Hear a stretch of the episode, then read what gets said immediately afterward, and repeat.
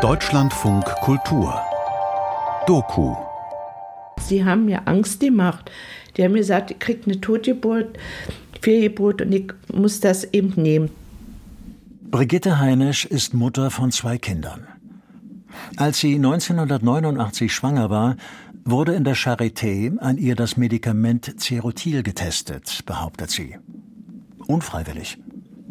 Sie sei eine von 293 Probandinnen gewesen. Spondylose habe ich, dann habe ich Bandscheibenvorfälle. Stefanie ist die Tochter von Brigitte Heinisch. Dann habe ich ähm, auch schon Arthrose an Kniegelenken. Die 33-jährige Erzieherin fragt sich heute, ob Cerotil sie so krank gemacht hat. Wo ich damals zur Diagnostik in der Charité war für ein Asperger-Syndrom, haben sie auch meine Hand geröntgt. Ja, da war ich zwölf Jahre alt und da war die Knochenstruktur wie beim 16-jährigen Mädchen. Es gibt diese 293 Frauen und niemand weiß von deren Schicksal. Das Einzige, was bekannt ist, ist meins. Aber wir wissen doch gar nicht, was ist mit den anderen passiert.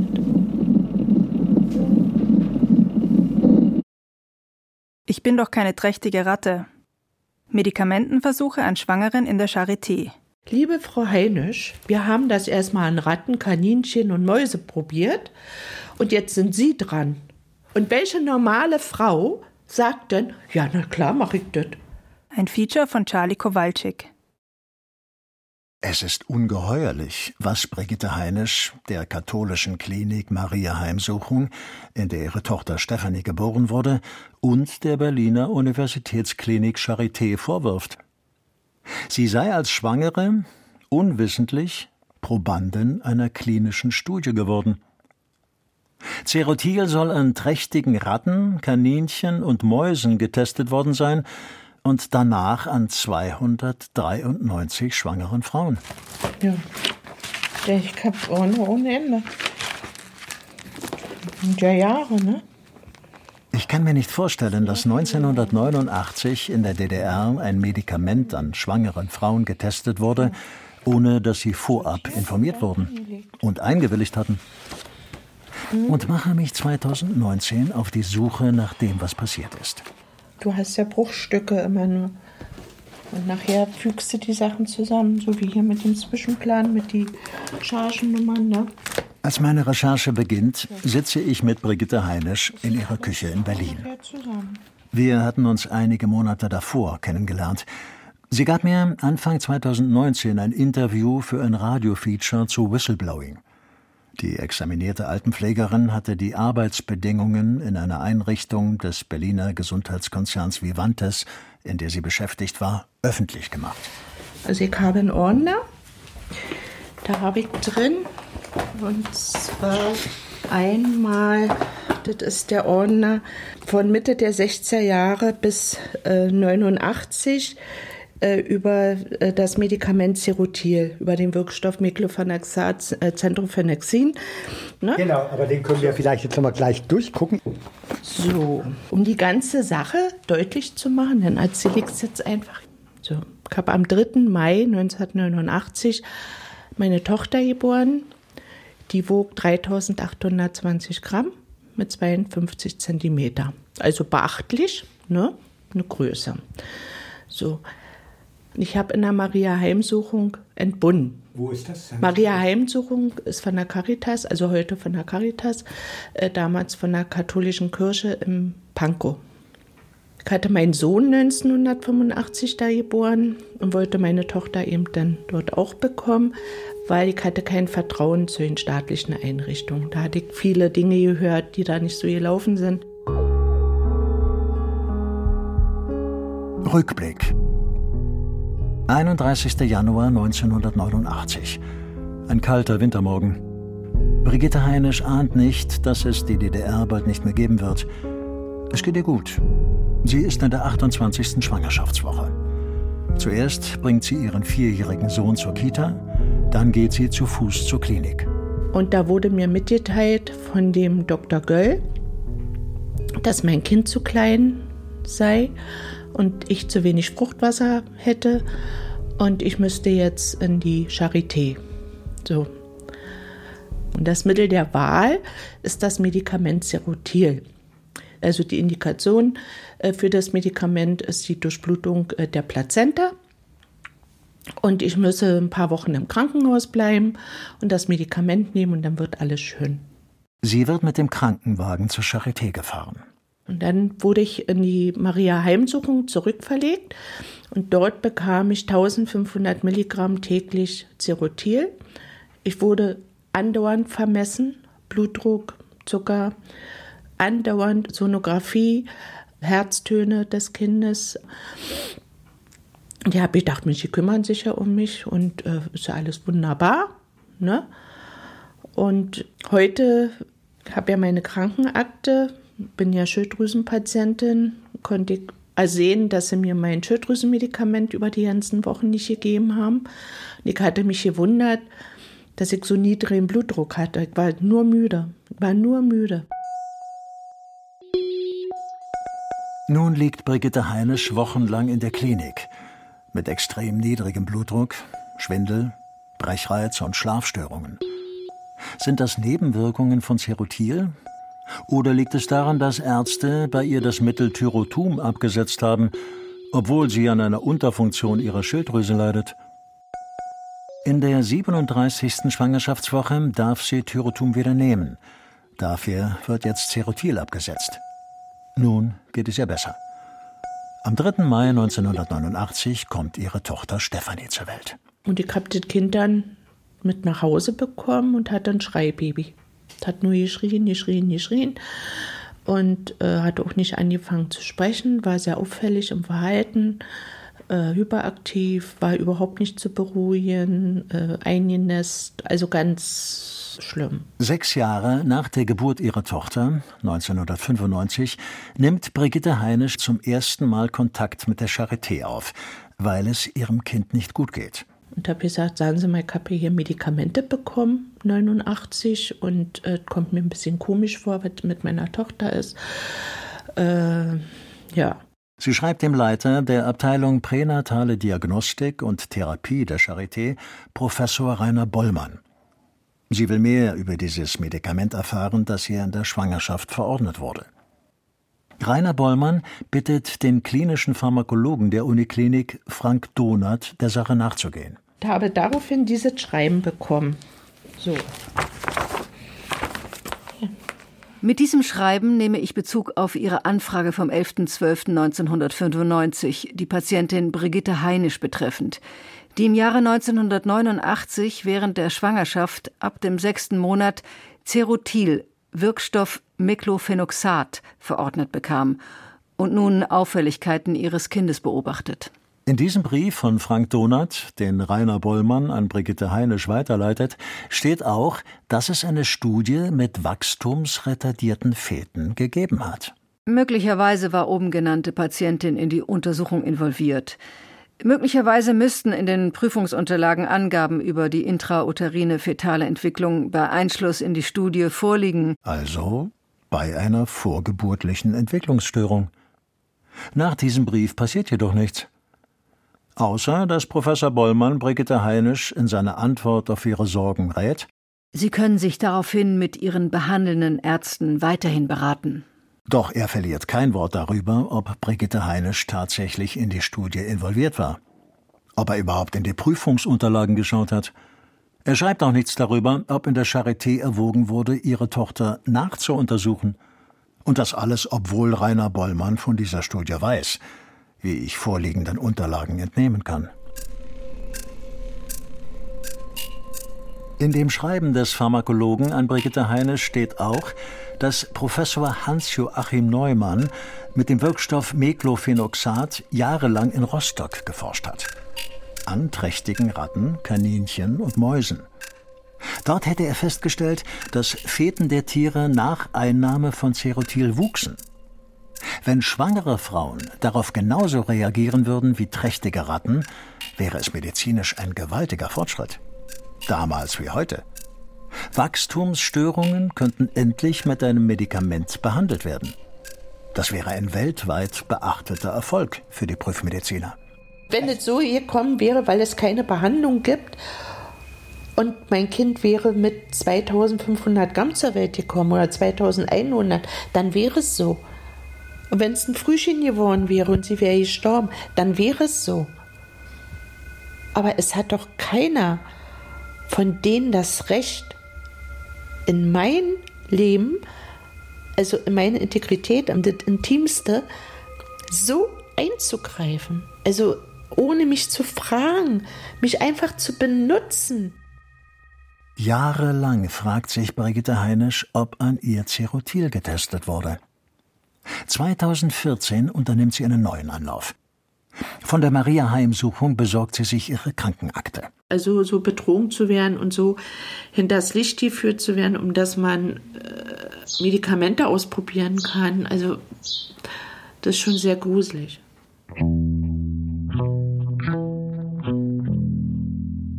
Wochenlang hat sie nach der 28. Schwangerschaftswoche in der Klinik gelegen. War das wirklich medizinisch notwendig gewesen? Mussten die Ärzte der Maria Heimsuchung handeln und sie in die Charité überweisen? Also hier wieder steht Diagnose, vermindertes Fruchtwasser, Feindiagnostik 6.2.89. Also das war dann wohl der Ultraschall, wo sie das festgestellt haben. Den Schwangerschaftsverlauf aus der Krankenakte von Brigitte Heinisch zeige ich zwei Gynäkologinnen in Dresden, einer Hebamme in Bremen und der Frauenärztin Sonja Sterzer vom Gesundheitsamt im Berliner Bezirk Charlottenburg-Wilmersdorf. Das schreiben Sie hier auch, dass es jetzt kein Blasensprung war, sondern das ist dann eben schon ein Hinweis darauf, dass das Kind nicht gut versorgt ist. Was ist denn das hier? Drei mal eins. Ach, das ist Magnesium, hat sie da. Folikombin, drei mal eins, also Folsäure und Eisen, also Eisenmangel. Und Magnesium hat sie gekriegt und Zero, Zero, das Cerotil Cerotil, genau, Cerotil, das ist hier so Ach, da steht es auch. Da, genau, ab hier hat es dann dreimal zwei gekriegt, ab dem sechsten, zweiten. Insgesamt 1500 Milligramm Cerotil täglich. Über zwei Monate lang. Die Einschätzungen der Expertinnen sind identisch. Sie stellen eine Wachstumsverzögerung fest und sehen, dass gegen Ende der Schwangerschaft das Kind wohl kräftig zunimmt. Ja, CTG sieht okay aus anscheinend. Soweit. Ja, genau. Dann 37 Wochen und weiter Fruchtwasser vermindert und Schätzgewicht 2600 bis 2680. Ja, nee, das ist schon eher klein. Bei 37 Wochen. Also nachher das Geburtsgewicht war 3820 Gramm. Wie? Drei? 3820 Gramm. Nee, 3,8 Kilo. Ja, es ist halt das mit der Messerei da so am, äh, am Ende der Schwangerschaft. Das ist, äh, bringt einen nicht wirklich weiter. Wuchs Stefanie in der letzten Phase der Schwangerschaft so stark, weil durch Cerotil die Versorgung der Plazenta gefördert wurde? So wie es die Ärzte sich erhofften? Oder hätte es völlig ausgereicht, wenn sie das Kind stringent beobachtet hätten? Kann es 33 Jahre später darauf eine plausible Antwort geben? Im Arzneimittelgesetz der Deutschen Demokratischen Republik vom 27. November 1986 steht, dass Probanden zu ihrem Schutz sowohl umfassend informiert als auch mit der Arzneimittelprüfung einverstanden sein müssen. Ich habe meine Patientenakte aus der Maria-Heimsuchung. Und da ist nirgends dokumentiert, dass ich irgendwo einverstanden bin, dass ich das überhaupt wusste, was man mit mir macht. Ich sage mal ganz salopp, bis Kontergan, diesem Skandal, hat man das einfach mal so gemacht. Da gab es auch keine große Aufklärung. Da hat man gesagt, wir geben jetzt mal was Neues. So, und das war's. Und nach Kontergan gab es eine Gegenbewegung, die gesagt hat, alle Gruppen von vulnerablen Menschen, und dazu zählen Strafgefangene, dazu zählen Kinder und natürlich schwangere Frauen und vor allen Dingen der Embryo, der, ja, der kann ja nichts dazu sagen und befindet sich dann auch noch in der Entwicklung und ist besonders gefährdet, nehmen wir raus.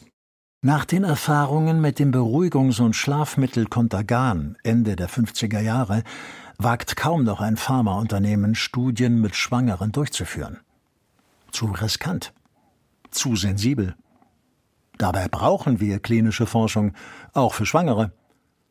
Allerdings müsse die sehr transparent sein, meint Professor Urban Wiesing, Direktor des Instituts für Ethik und Geschichte der Medizin an der Universität Tübingen. Es gibt einen Unterschied zwischen der Handlung eines Arztes am Krankenbett nur zugunsten des Patienten, der Patientin und der Situation, wo ich Wissen gewinnen will.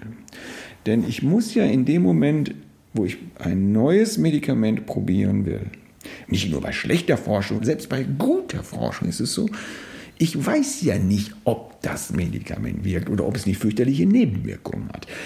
Klar ist Ende der 80er Jahre das informierte Einverständnis schriftlich, ist nach meiner Einschätzung unbestritten Teil gewesen. Also mündlich würde demnach nie reichen. Naja, was wollen Sie denn der Ethikkommission vorlegen? Dass Sie sagen, äh, wir werden die Patienten mündlich darüber aufklären. Punkt. Also das wird eine jede Ethikkommission wird sagen, halt, so geht's nicht. Wir möchten schon gerne wissen, worüber Sie die Patienten aufklären. Von der Charité hört Brigitte Heinisch nichts mehr. Aber auch die Verantwortlichen der katholischen Klinik Maria Heimsuchung klären sie nicht auf. Darüber hätte ich gern mit dem heutigen Leiter der Gynäkologie und Geburtshilfe, Dr. Jens Rohne, gesprochen. Mein Wunsch wird ignoriert. Stattdessen bekomme ich eine Antwort von der Caritas im Erzbistum Berlin, zu der die Klinik seit der politischen Wende gehört. Nach Ablauf der 30 Jahre liegen uns in der Klinik dazu leider keine Akten mehr vor. Außerdem hätten sie schon 2014 und 2017 im Fall Heinisch recherchiert. Mit dem Ergebnis, Frau Heinisch sei wegen gesundheitlicher Beschwerden zur Klinik gekommen. Doch da widerspricht die ehemalige Patientin energisch. Auch in ihrer Krankenakte findet sich kein Hinweis dazu. Weiter heißt es in dem Schreiben der Caritas. Frau Heinisch wurde deshalb zur Weiterbehandlung in die Charité verlegt, wo die Behandlung mit Serotil begonnen worden ist. Danach wurde die Behandlung mit Serotil in der Klinik Maria Heimsuchung fortgesetzt, weil es keine Veranlassung gab, die hohe Expertise der Charité-Kollegen in Frage zu stellen. Dort hat Frau Heinisch ihr normal entwickeltes Kind zur Welt gebracht. Das Medikament Serotil war ein zu DDR-Zeiten gängiges, weit verbreitetes Präparat zur Behebung zentraler Durchblutungsstörungen. Ich komme als einzelne kleines Opfer an, so als Beschädigte. Ich werde doch überhaupt nicht für voll genommen. Und ich habe trotzdem alle gesammelt, um denen alles nachzuweisen. In ihrer Krankenakte findet Brigitte Heinisch die Überweisung von der katholischen Klinik in die Charité wegen einer sonografisch gesicherten Anhydramnie, also zu wenig Fruchtwasser in der Gebärmutter, einer beginnenden Zwangshaltung des Kindes und Retardierung. Außerdem wird ein Blasensprung befürchtet. Sehr geehrte Kollegin, nach telefonischer Rücksprache verlegen wir Ihnen unsere Patientin Heinisch Brigitte, die sich seit dem 31.01.89 in unserer stationären Behandlung befindet. Für die freundliche Übernahme besten Dank mit kollegialer Hochachtung. Unterschrieben wurde die Überweisung vom damaligen Chefarzt der Maria-Heimsuchung Dr. Karnitz und Oberarzt Dr. Göll, der Brigitte Heinisch behandelt hat. Das Schreiben richtet sich an die Oberärztin der Frauenklinik der Charité, Angelika Zienert. Wussten die Ärzte in der Klinik Maria Heimsuchung von der Cerotil-Studie im größten und wichtigsten Krankenhaus der DDR? Gab es noch andere Patientinnen, die Sie an die Charité überwiesen haben? Und gab es über Jahre eine direkte Zusammenarbeit? Der Verdacht kommt zumindest im Nachhinein auf, aber nicht bei Ulrike Kostka, Direktorin der Caritas im Erzbistum Berlin. Es gibt in keinster Form Indizien dafür, dass sich die Maria Heimsuchung an irgendeiner Studie beteiligt hat. Da liegt nichts vor. Ich schreibe einen Brief an den damals für Brigitte Heinisch zuständigen Oberarzt Dieter Göll der Maria Heimsuchung. Keine Antwort. Auch telefonisch kann ich ihn nicht erreichen. Vermutlich weiß er mehr.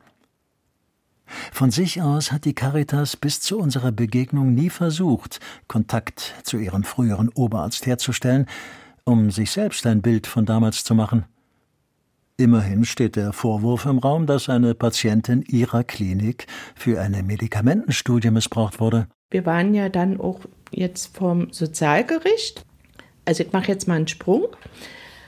Und die Sozialrichterin Silbermann war im Bundesarchiv und hat dort Material nochmal rausgezogen.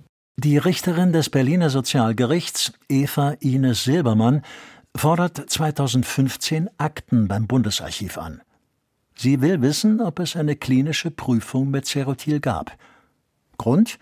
Stefanie Heinisch stellt beim Sozialgericht einen Antrag auf Opferentschädigung. Na, ich habe 2015 Opferentschädigung beantragt, also vor sieben Jahren. Und das geht darum, dass ich als Opfer einfach anerkannt werde. Einerseits für mich einfach die, die Gerechtigkeit, dass das eben wirklich so ist, dass das nicht rechtens war damals auch. Auch meine ganzen Schäden, die ich habe, was ja auch noch nicht abschließend geklärt ist.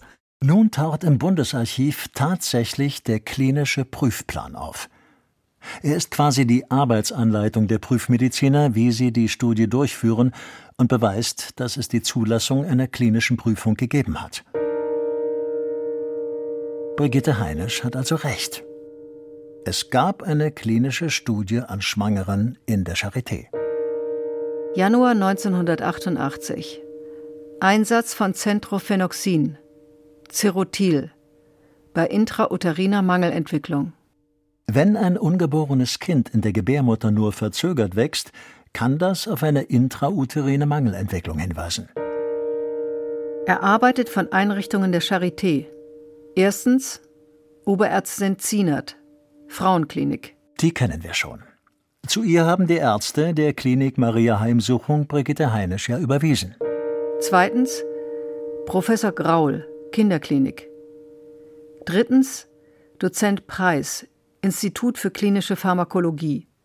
Viertens Professor Neumann, Klinik für Kiefer- und Gesichtschirurgie.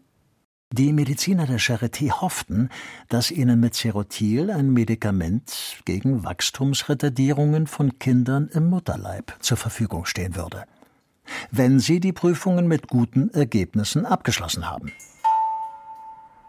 Der Zentrale Gutachterausschuss ZGA beim Institut für Arzneimittelwesen empfiehlt die Genehmigung der Studie an 200 Schwangeren und das Gesundheitsministerium der DDR gibt dafür am 8. Juni 1988 grünes Licht.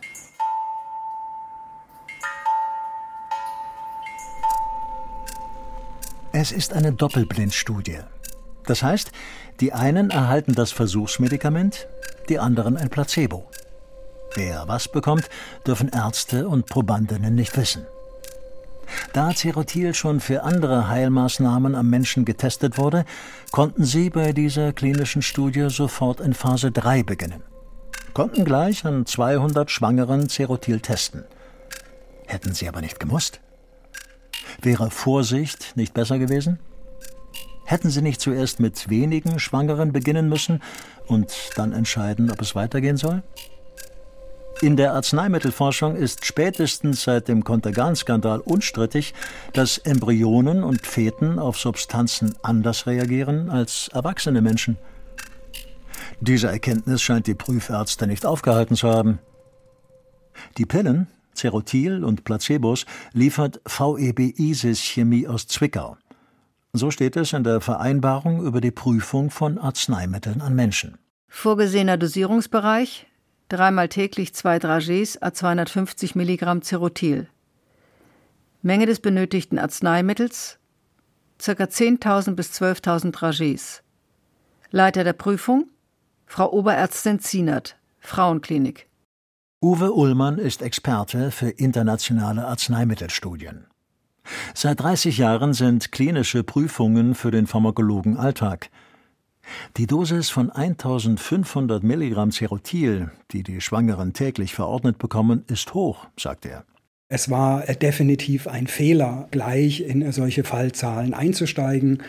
Seriöse klinische Forschung äh, gerade bei diesen sensiblen und besonders schützenswerten Studienteilnehmern muss schrittweise erfolgen, muss sich Zeit nehmen, muss viele unterschiedliche Sicherheits- und Verträglichkeitsparameter erheben, muss sehr sorgsam mit der Dosisfindung umgehen. Er könne eigentlich kaum den Prüfplan selbst hinterfragen. Der Prüfplan, der auf einen Bierdeckel passt, das muss man äh, klar sagen. Er hätte auch zur damaligen Zeit doch 20, 30 Seiten mehr haben können. Und dort müssen schon gute und ausführliche Daten vorliegen. Sonst wäre es unverantwortlich, in diesem Bereich eine klinische oder eine Humanstudie zu initiieren. Und diese Daten sehe ich nicht. Die Rechtfertigung, in diese Indikation zu gehen, sind Tierversuche einer nicht näher dargestellten Versuchsanordnung, wo die Embryonen und die Föten hinterher an Gewicht zugenommen haben. Das ist sicherlich ein Teil der Geschichte, der wichtig ist, um zu sagen, vielleicht macht die Substanz da irgendetwas Positives, vielleicht geht das in die richtige Richtung. Der andere Teil und der fast wichtigere Teil ist, dass die Embryonen oder die werdenden Kinder natürlich nicht geschädigt werden. Punkt 1. Punkt 2, dass auch die Mütter keine Schäden dadurch erleiden.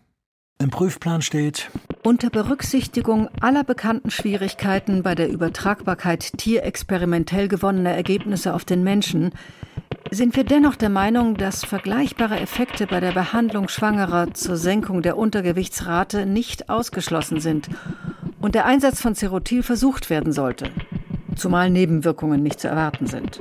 Ich wiederhole, zumal Nebenwirkungen nicht zu erwarten sind. Ich bin ja getaumelt, bin ja nicht mehr aus Bett gekommen. Ich bin gesund in das Krankenhaus.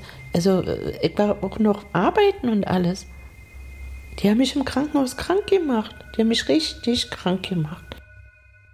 Niemand hat Brigitte Heinisch informiert, ob sie das Mittel Cerutil oder ein Placebo erhalten hat. Bis heute nicht. Krank könnte sie sowohl Cerutil als auch der Entzug ihres Schilddrüsenmedikaments gemacht haben.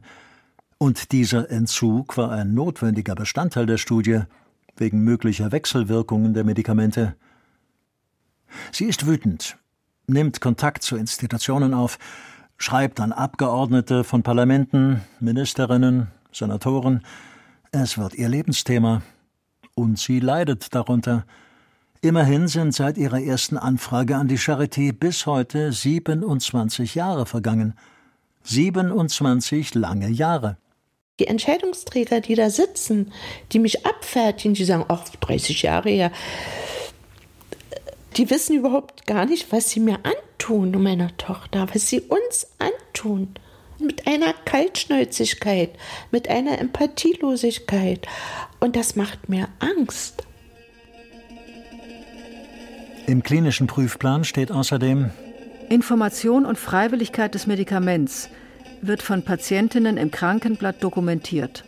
Brigitte Heinisch widerspricht. Nichts ist dokumentiert. Außerdem steht da, Fünf Bedingungen müssen Probandinnen erfüllen, um an der klinischen Studie teilnehmen zu können. Punkt 1. Nichtraucherin. Brigitte Heinisch war Raucherin, wurde sogar in ihrem Mutterpass notiert. Punkt 3. Patientinnen mit einer Erkrankung, die einer Dauermedikation bedürfen, nehmen an dieser Studie nicht teil. Das Wörtchen nicht wurde im klinischen Prüfplan unterstrichen. Brigitte Heinisch aber nahm täglich ein Medikament wegen einer Schilddrüsenunterfunktion, schon seit 1983 bis heute.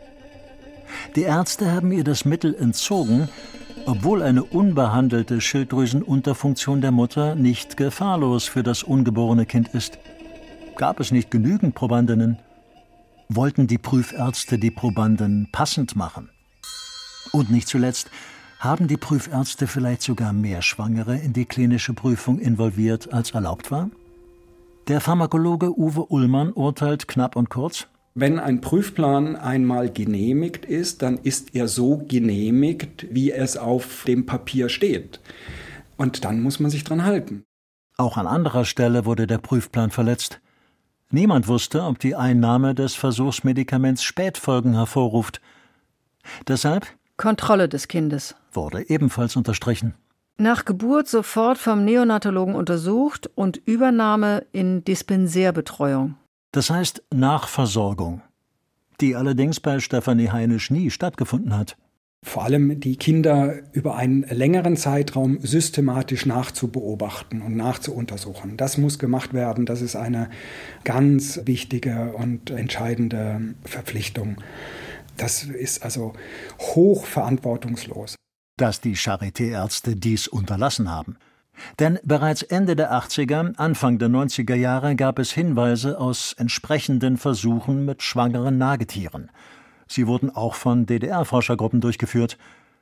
Sie stellten fest, dass der Wirkstoff Meclofenoxat vor allem in den ersten Monaten einer Schwangerschaft zum Teil schwerste Schäden bei Embryonen verursachen kann.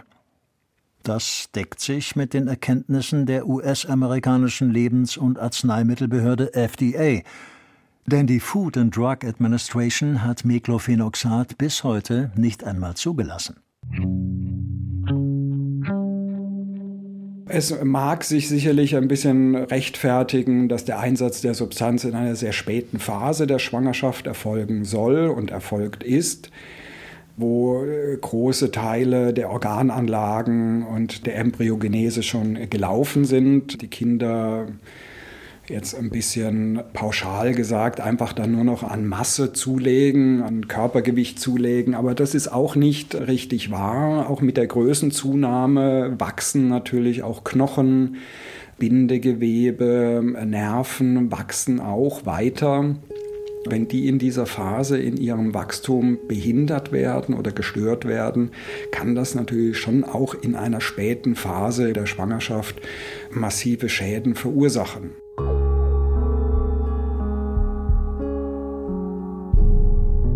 Ich bin auf der Suche nach Zeitzeugen. Niemand, der mit der klinischen Studie zu tun hatte und noch lebt, will mit mir sprechen. Immerhin, Frank Donat schweigt nicht. Ich treffe ihn in Erfurt. 1995 hat er die Anfrage von Brigitte Heinisch an die Charité beantwortet. An der Cerotil-Studie selbst war er aber nicht beteiligt. Damals hätte viel dafür gesprochen, erzählt der Pharmakologe, diese Studie durchzuführen, auch wenn es ethisch nicht einfach ist. Es gab ja klinische Erfahrungen. Es war ja keine Erstanwendung am Menschen. Es war eine Erstanwendung am ungeborenen Kind. Das ist natürlich richtig, aber da ist auch wieder ethisch sehr differenziert zu überlegen, habe ich denn ethisch das Recht, einem ungeborenen Kind, was tatsächlich eine Wachstumsstörung hat, habe ich denn das Recht, ihm ein Placebo zu verabreichen? Und das ist aber natürlich auch der Punkt, über den der Teilnehmer informiert sein muss. Ja, dass er also möglicherweise keinen Nutzen von der klinischen Prüfung hat, wenn er Placebo kriegen würde. Kann man keiner Mutter vermitteln weil sie hat ja Angst um ihr ungeborenes Kind. Ärztinnen und Ärzte können aber auch bei so einer Studie manipulativ agieren. Etwa mit der Aussage, es drohe eine Fehlgeburt. Dann traut sich kaum eine Schwangere, das Medikament zu verweigern. Frank Donat sieht bei der Studie im Nachhinein einen schwerwiegenden Fehler. Um die Nachsorge der geborenen Kinder hätten sich die Prüfärzte kümmern müssen. Eine der Fragestellungen war ja schon, was passiert mit dem geborenen Kind? Und diese Frage ist ja nicht weiter behandelt worden und äh, das ist eigentlich das, ich sage es jetzt mal, Verwerfliche an dem, was passiert ist. Im Bundesarchiv liegen zwei identische Zwischenberichte der Studie. Einer wurde am 14.09.89 von der Oberärztin Angelika Zehnert, der andere, acht Monate später, am 24.04.1990 von Professor Hans-Joachim Neumann unterschrieben. Die von ISIS Chemie dankenswerterweise hergestellten zwei Chargen wurden eingesetzt. Erstens 400588, zweitens 090588. Ich habe ja auf meinen Schwangerenausweis die eine Chargennummer 40588 und die taucht im Zwischenbericht auf. Aus dem Zwischenbericht wird klar, wem die Charge 400588 zugelost wurde, hat ein Placebo erhalten. Brigitte Heinisch hat demnach ein Placebo bekommen. Doch ihre Zweifel an der Glaubwürdigkeit dieser klinischen Studie bleiben. Das ist für mich nicht geklärt. Aber beide Sachen letztendlich haben sie Schaden verursacht.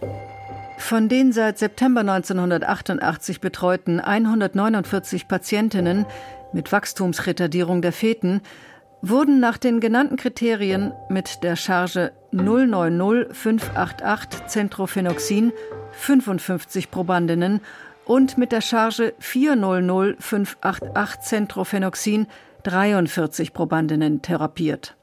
Der Einsatz der Charge erfolgte nach dem Losprinzip. Von den 149 Patientinnen, die laut Zwischenbericht an der Studie teilnahmen, schieden 51 Schwangere demnach aus der Studie aus. Warum so viele? Nebenwirkungen? In dem kaum mehr als dreiseitigen Zwischenbericht erfährt man davon nichts. Die Prüfärzte sprechen von einer deutlich positiven Tendenz der Patientinnen, die Cerotil bekommen haben. Der Pharmakologe Uwe Ullmann zweifelt, ob die Zahlen im Zwischenbericht diese Einschätzung wirklich hergeben. Um Klarheit über die Ergebnisse dieser Studie zu bekommen, bräuchte man Studienprotokolle, Daten von Untersuchungen, sonstige Unterlagen. Alles soll verschwunden sein. Auch bei den Nachfolgefirmen der VEB ISIS Chemie Zwickau, die das Cerutil produzierten, seien keine Akten mehr vorhanden. Auch nicht beim jetzigen Eigentümer Puren Pharma GmbH und Co. KG München. Wo sind bloß die Unterlagen der klinischen Studie geblieben? Vielleicht liegen sie ja doch in der Charité, in Europas größter Klinik mit fast 21.000 Beschäftigten.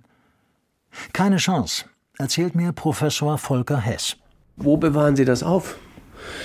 Was kostet das? Also ich versetze mich mal in die Lage unserer Kaufleute hier. Die fragen ja schon bei den Krankenakten, was kostet das, das aufzubewahren? Volker Hess leitet das Institut für Geschichte der Medizin und Ethik in der Medizin der Charité. Wir reden hier an der Charité von Digitalisierung, weil das Papier metert. Die Hochregale da am Siemensdamm sind nicht umsonst zu haben. Also die Medizin ist in den letzten 20 Jahren durchökonomisiert worden und an jeder Ecke Überall wird geguckt, wo können wir sparen, wo können wir Kosten vermeiden. Und dann glauben Sie doch nicht, dass Studienprotokolle zu den Dingen gehören, die man dann aufhebt. Eigentlich, sagt der Medizinhistoriker, müssen die Unterlagen auch nicht in der Klinik aufbewahrt werden. Studienprotokolle sind nicht Sache der Institution. Studienprotokolle sind Sache des Studienleiters. Vielleicht liegen sie also im Keller der Prüfärzte. Professor Hans-Joachim Neumann starb 2014. Sind sie in seinem Nachlass zu finden?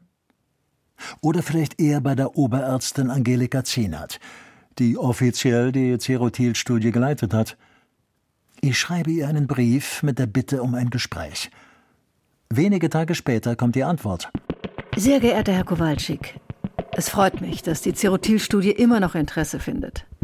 Leider muss ich Ihnen eine Absage erteilen für ein Interview. Mit freundlichen Grüßen, Dr. A. Zienert. Ich hake noch zweimal bei ihr nach. Schicke Fragen mit der Bitte, sie schriftlich zu beantworten. Keine Reaktion. Warum schweigt sie? Vielleicht wurden die Akten gar bewusst beseitigt. Im Augenblick jedenfalls gibt es darauf keine Antwort. In der Tat ist es viel weggekommen. Der Medizinhistoriker der Charité Volker Hess erzählt, dass viele Studienakten nach der Wende vernichtet worden seien. Er bittet aber um Nachsicht. Niemand in der Charité hätte gewusst, wie es mit dem Klinikum und ihnen persönlich weitergehe.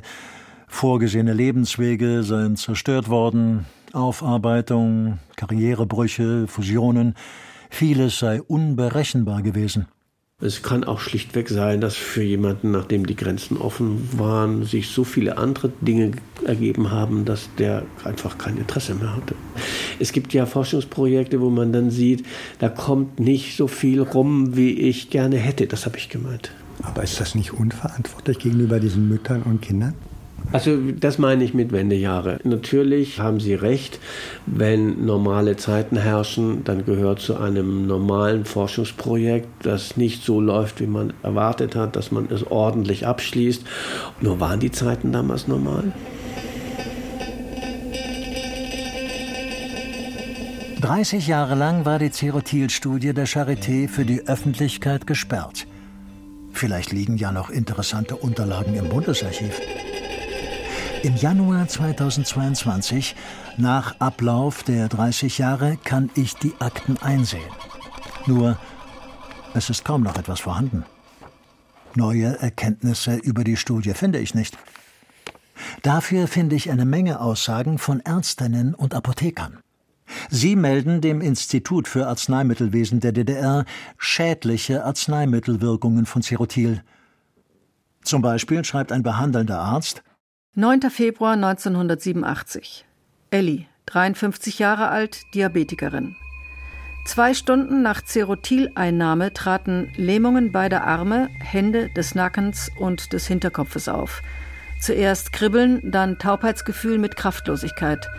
Dauer etwa 2,5 Stunden. Eine Therapie ist nicht erfolgt. Eine zweite Dosis wurde nicht verabreicht.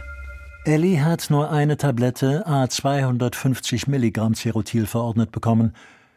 Die schwangeren Frauen in der Charité-Studie sechsmal so viel. Täglich. Wochenlang. Ich lese in den Meldungen von Patientinnen und Patienten, wer unter welchen Nebenwirkungen zu leiden hat.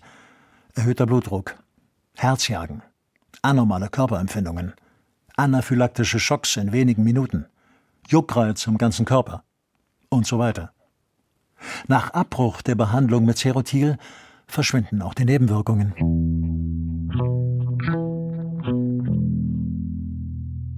Brigitte Heinisch liegt ab der 28. Schwangerschaftswoche wochenlang in der katholischen Klinik Maria Heimsuchung. Ihr wurde das Medikament für die Schilddrüsenunterfunktion entzogen. Doch von der Charité-Studie habe die Klinik wirklich nichts gewusst – meint die Direktorin der Caritas im Erzbistum Berlin, Ulrike Kostka. Das Einzige, was wir wissen, ist, dass die Patientin, Frau Heinisch, also weiter behandelt wurde mit dem Medikament und dass man offensichtlich der Indikation, die in der Charité gestellt wurde, dass das weitergeführt wurde. Zu der katholischen Institution gehören in Berlin zwölf Kliniken, darunter auch das Krankenhaus Maria Heimsuchung. Dass dort niemand von der Charité-Studie wusste, ist eher unwahrscheinlich, denn die Chargennummer der klinischen Prüfung ist im Mutterpass von der Klinik selbst vermerkt worden. Was sie allerdings nicht wissen konnten, ob Brigitte Heinisch Cerotil oder ein Placebo bekam. Das war dem Medikament nicht anzusehen. Wenn sich herausstellen sollte, dass in der Charité indirekt eine Medikamentenstudie ohne Einwilligung durch die Charité durchgeführt worden wäre, dann wäre in der Charité ein massives Versagen und Nichtbeachtung der medizinethischen Standards vorgefallen. Noch mehr wäre es natürlich hochbedenklich, wenn man ein Medikament verordnet und es vielleicht sogar im Rahmen einer Studie macht und das nachfolgende Krankenhaus, was die Behandlung vorführt, weiß nichts davon, dass es sich um eine Studie handelt. Also wenn das so gewesen wäre, also das wäre wirklich aus medizinrechtlicher Perspektive, aber auch medizinethischer Perspektive natürlich extrem, ähm, ja, also das kann man nur sagen, das wäre ein Skandal. Die Direktorin der Caritas, Ulrike Kostka, ist selbst Medizinethikerin. Sie weiß, dass sie die Vorwürfe von Brigitte Heinisch an ihr Haus ernst nehmen muss. Medikamentenstudien, also bei jedem, aber erst recht bei Schwangeren, ohne Aufklärung, wäre natürlich wirklich etwas Hochverwerfliches. Und natürlich würden wir uns auch an einer medizinhistorischen Aufarbeitung beteiligen, weil im Mittelpunkt stehen natürlich die Frauen und die Kinder, die dann geboren worden sind, weil, wie Sie sagen, wenn noch nicht mal alle das wissen, dass sie eventuell an einer Studie teilgenommen haben, das ist ja schon dramatisch. Schon 1984 hat Hans-Joachim Neumann, als er an der Wilhelm-Pieck-Universität in Rostock forschte, gemeinsam mit Professoren der Frauenklinik im Bezirkskrankenhaus Rostock-Südstadt eine Art Pilotstudie durchsetzen wollen. Schwangere sollten mal 1000 Milligramm Cerotil verabreicht bekommen, ein anderes Mal 500 Milligramm. Mal von der 20. Schwangerschaftswoche bis zur Geburt, ein anderes Mal ausschließlich für Erstschwangere unter 25 Jahren. Vier Jahre später war er am Ziel. Dann nicht mehr nur an 20 Schwangeren, wie er es anfangs wollte, sondern er konnte gleich an wesentlich mehr Frauen testen. Auch die Dosis wurde noch einmal ordentlich erhöht. Einen finalen Endbericht haben sie nicht geschrieben, wie es für eine klinische Prüfung erforderlich ist. Stattdessen nehmen sich die beiden Prüfärzte der Cerotil-Studie, Hans-Joachim Neumann und Angelika Zienert, 1993 Zeit für eine Veröffentlichung im De Gruyter Verlag. Teratologie. Embryologische Grundlage und klinische Teratologie. Nach den eigenen Ergebnissen, die durch weiterführende Untersuchungen gestützt wurden, bewirkt Centrophenoxin eine Zunahme des Geburtsgewichts bei Ratten, Mäusen und Kaninchen. Dann wurde auf die Cerotil-Studie der Charité verwiesen. Nach Zulassung dieser klinischen Studie wurde die Wirkung des Centrophenoxin im Rahmen eines Doppelblindversuches an insgesamt 293 Probanden untersucht. Genehmigt wurde die Studie an 200 Schwangeren. Im Zwischenbericht war von 149 Probandinnen die Rede. Nun sollen es 293 gewesen sein. Das ist schon eine gewisse Kuriosität. Wenn man davon ausgeht, dass ein Prüfplan letztendlich die Arbeitsanleitung ist, ähm, die auch einen gewissen äh, rechtlichen Rahmen setzt, ist natürlich ein Überschreiten, eine Überrekrutierung eine relevante und das ist ja mit fast 30 Prozent eine relevante Überschreitung. Das ist nicht zu erklären, weil man einfach gegen die genehmigten Auflagen verstoßen hat. Für die Frauenärztin Angelika Zienert und Professor Hans-Joachim Neumann war ihre Charité-Studie ein großer Erfolg, wie sie 1993 schreiben. Das Centrophenoxin, Cerotil, wurde erstmals unter dem Aspekt einer Senkung der untergewichtigen Rate klinisch eingesetzt. Die günstigen Ergebnisse übertrafen unsere Erwartung, sodass sich hier bei aller gebotenen Zurückhaltung in der Interpretation des Therapieerfolges möglicherweise völlig neue Wege in der Behandlung von Wachstumsretardierungen abzeichnen. Das ist ja auch so ein Mysterium, wo sich die Verschleierung der Geschichte über dieses Projekt legt. Die Daten wurden ja als bahnbrechende Daten dargestellt, obwohl sie das im Detail gar nicht so hergeben. Neue Wege zur Behandlung von Wachstumsverzögerungen, wie sie von den Prüfärzten der Charité-Studie erwartet wurden, haben sich nicht eröffnet. Im Gegenteil, wie mir 2022 das Bundesinstitut für Arzneimittel und Medizinprodukte in Bonn schreibt. Bei allen Arzneimitteln mit dem Wirkstoff Meclofenoxat konnten innerhalb der Nachzulassung nicht die notwendigen Nachweise für Wirksamkeit, Unbedenklichkeit und oder pharmazeutische Qualität erbracht werden, so dass die Kriterien für die weitere Verkehrsfähigkeit nicht erfüllt waren. Die Zulassung für diese Arzneimittel wurde im Rahmen der Nachzulassung versagt. Ich bin mit Stefanie und Brigitte Heinisch auf ihrer Parzelle verabredet. Stefanie ist zu 50 Prozent schwerbehindert Morgens braucht sie ein bis zwei Stunden, bis sie sich bewegen kann. Schmerzfrei ist sie nie. Ob ihre Skelettschmerzen mit der klinischen Studie zu tun haben? Ausschließen kann man es nicht. Für Brigitte Heinisch war die Schwangerschaft mit ihrer Tochter eine Tortur, eine Unerträglichkeit. Die Monate in der Klinik, in der man ihr das Schilddrüsenmedikament entzog, ihr die Freude an der Schwangerschaft genommen hat, haben ihr bisheriges Leben geprägt. Warum nur ist das Schweigen der Ärzte so laut? Stefanie Heinisch blickt kurz hoch, als sie das sagt. Sie wirkt nachdenklich, traurig, irgendwie fassungslos. Seit 33 Jahren spielt diese Studie in ihrem Leben eine verdammte Rolle. Hast du manchmal überlegt, ich würde gerne wissen, ob die anderen 146 Kinder ähnliche Symptome, körperliche Symptome haben wie du? Ja.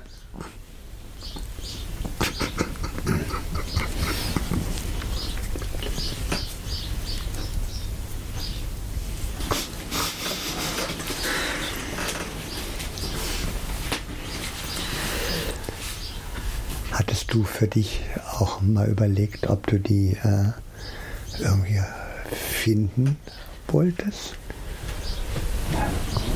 Ja, kam schon öfters immer mal so der Gedanke, ob man sich nicht vielleicht mal auf die Suche macht, um sich einfach auch auszutauschen.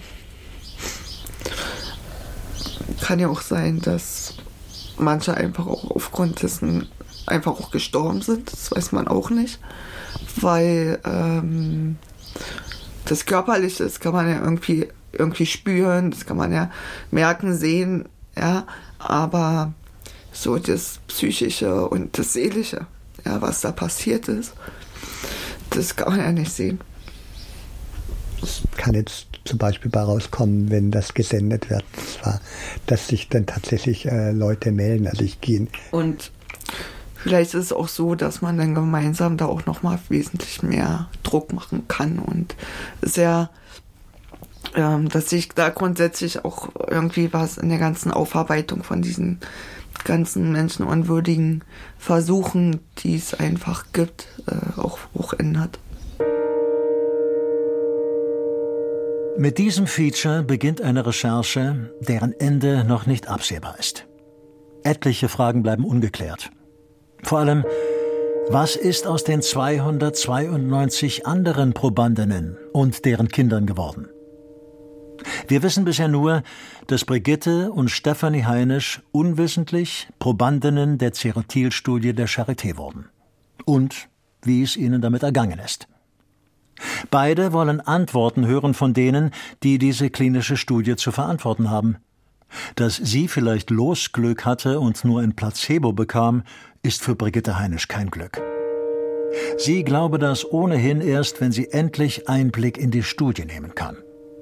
Im Vordergrund steht für sie, dass sie missbraucht wurde für eine Art von Arzneimittelforschung, die sie zutiefst ablehnt. Zusammenfassend ist zu sagen, dass ja die Charité und die katholische Geburtsklinik Maria Heimsuchung über Leichen gegangen sind, um Forschung an meinem ungeborenen Kind betreiben zu können.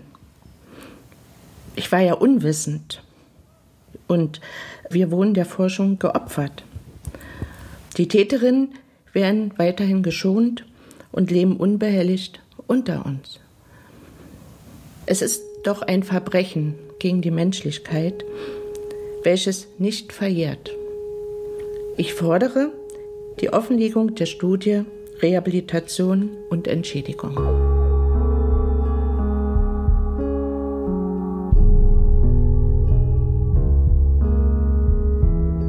Ich bin doch keine trächtige Ratte. Medikamentenversuche an Schwangeren in der Charité. Ein Feature von Charlie Kowalczyk.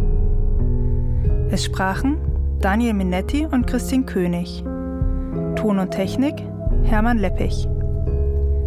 Regieassistenz Esther Schelander. Regie Friederike Wigger und Ingo Kottkamp. Man müsste es ja jetzt verdrängen. So, aber es kommt doch immer wieder hoch. Jeder bekommt im Leben auch eine zweite Chance. Ich überhaupt nicht, um zur Ruhe zu kommen. Produktion Deutschlandfunk Kultur und Südwestrundfunk 2022.